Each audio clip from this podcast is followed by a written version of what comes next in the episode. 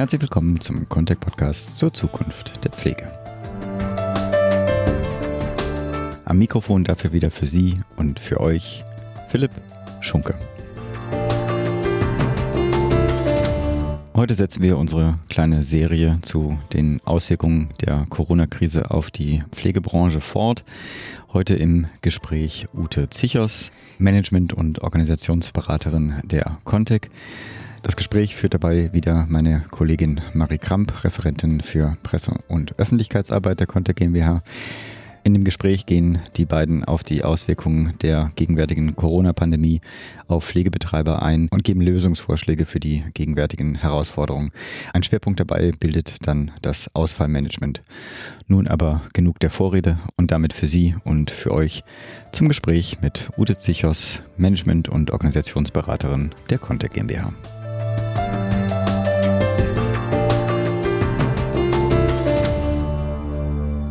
Herzlichen Dank, dass du uns so spontan für das Gespräch zur Verfügung stehst, Ute. Du bist Managementberaterin bei der Contact GmbH im Team von Thorsten Böger, Marktfeld Pflegeunternehmen.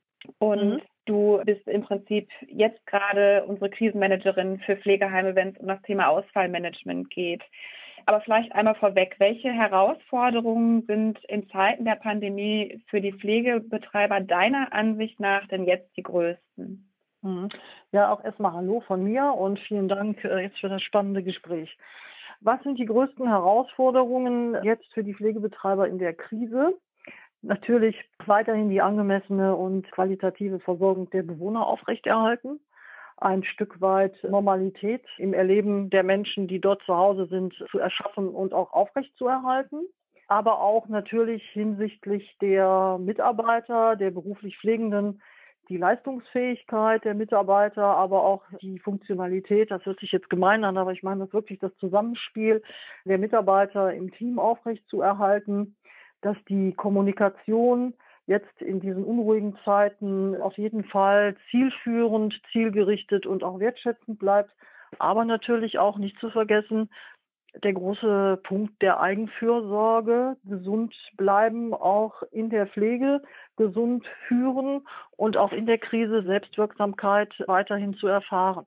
Und äh, das ist unter normalen Umständen schon manchmal schwierig, aber zu Zeiten von Corona, jetzt in der Krise, die größte Herausforderung, die es jetzt zu stemmen gilt. Das heißt, äh, du hast es schon angesprochen, es sind äh, vor allen Dingen natürlich auch personelle Herausforderungen, die jetzt auf Pflegebetreiber zukommen, sei es, dass äh, Mitarbeiter erkranken, sei es, dass sie wegen der Kinderbetreuung nicht kommen können oder ähm, emotionale Schwierigkeiten haben, mit der Situation umzugehen. Welche Lösungen gibt es denn für diese personellen Herausforderungen jetzt in Zeiten der Pandemie? Mhm.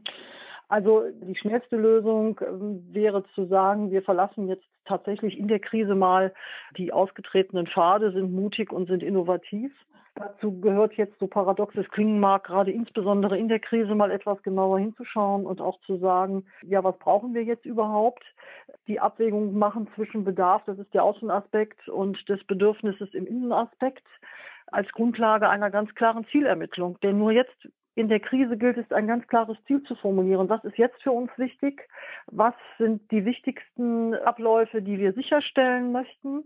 Warum wollen wir das tun und wie können wir das jetzt mit dem Personal, was uns gerade zur Verfügung steht, auch am allerbesten erreichen? Ja. Und da gilt es, einen klaren Kopf zu behalten und sich diese paar Minuten oder die Stunde vielleicht auch zu nehmen, diese Fragen einfach zu beantworten. Wir haben es vorhin schon mal in der Ankündigung kurz angesprochen. Welche Rolle spielt dann sein Ausfallmanagement, dieses Instrument dabei? Naja, es ist ja so, also ein Ausfallmanagement sollte ja günstigstenfalls schon vor der Krise implementiert worden sein. Mhm. Weil wenn ich mir meine Abläufe in den Stationen genau angucke, wenn ich sie genau erkenne, wenn ich sie überwiegend visualisiere und sie zur richtigen Zeit an den richtigen Ort platziere und das auch mit meinen Bewohnern mache, zu sagen, wir haben eine passgenaue pflegerische Intervention und wir haben die passgenaue Zeit gefunden, wann werden diese Menschen versorgt, dann habe ich auch die Möglichkeit zu sagen, und das Stichwort ist hier ambulant, Teilambulantisierung im stationären Bereich, mit einer Tourenplanung zu arbeiten und zu sagen, hier habe ich sieben Bewohner und die kann ich aufteilen in eine andere Tour, wenn ein Mitarbeiter nicht kommt. Und wenn ein zweiter Mitarbeiter auch nicht da ist, dann habe ich die Möglichkeit, hier nochmal die anderen Bewohner entsprechend kategorisiert nach Risikokriterien, nach komplexen Pflegesituationen, diese Bewohner so einzuordnen, dass sie nicht durch ein Raster fallen, dass sie qualitativ gut versorgt sind, dass sie aber auch nicht überversorgt werden, was grundsätzlich nie angebracht ist, aber zu Zeiten in der Krise schon mal überhaupt gar nicht notwendig ist. Ja, spannend. Also das ist im Prinzip jetzt auch so ein bisschen das neue Moment, diese Tourenplanung in der stationären Pflege. Habe ich das richtig verstanden? Das ist zumindest ein sehr hilfreiches Tool, wo wir in der Vergangenheit mit Einrichtungen auch schon sehr gute Ergebnisse erzielt haben, wo wir feststellen konnten, in der Wahrnehmung der Menschen ist es ja häufig so, dass Mitarbeiter sagen, naja, beispielhaft, wir brauchen acht Menschen, acht beruflich Pflegende, die morgens die Bewohner versorgen. Und das sagen die ja nicht, weil sie faul sind oder sich ausruhen möchten, sondern weil dahinter ja ein Bedürfnis steckt. Das Bedürfnis kann sein, ich möchte Sicherheit haben. Ich möchte aber auch die Sicherheit haben, dass meine Bewohner sehr gut versorgt sind, dass ich nichts vergesse, dass ich aber auch noch Zeit habe, an mich selber zu denken, dass ich eine Pause in Ruhe genießen kann dass ich nicht müde und erschöpft nach Hause gehen kann, weil ich unter Umständen zwölf Tage am Stück, 13 Tage am Stück durcharbeiten muss, sondern es geht ja darum zu sagen, dieses Bedürfnis greifen wir auf. Was brauchen wir jetzt, um genau dieses Bedürfnis zu erfüllen? Und brauchen wir wirklich neun Leute oder reichen auch fünf? Und äh, die Erfahrung hat gezeigt, mit fünf Leuten geht es meistens besser, weil wir eine ganz klare Struktur dahinter abgelegt haben und gesagt haben, jeder Bewohner ist sicher aufgefangen, ist visualisiert in einer Tour abgebildet. Jeder Mitarbeiter weiß, was er zu tun hat.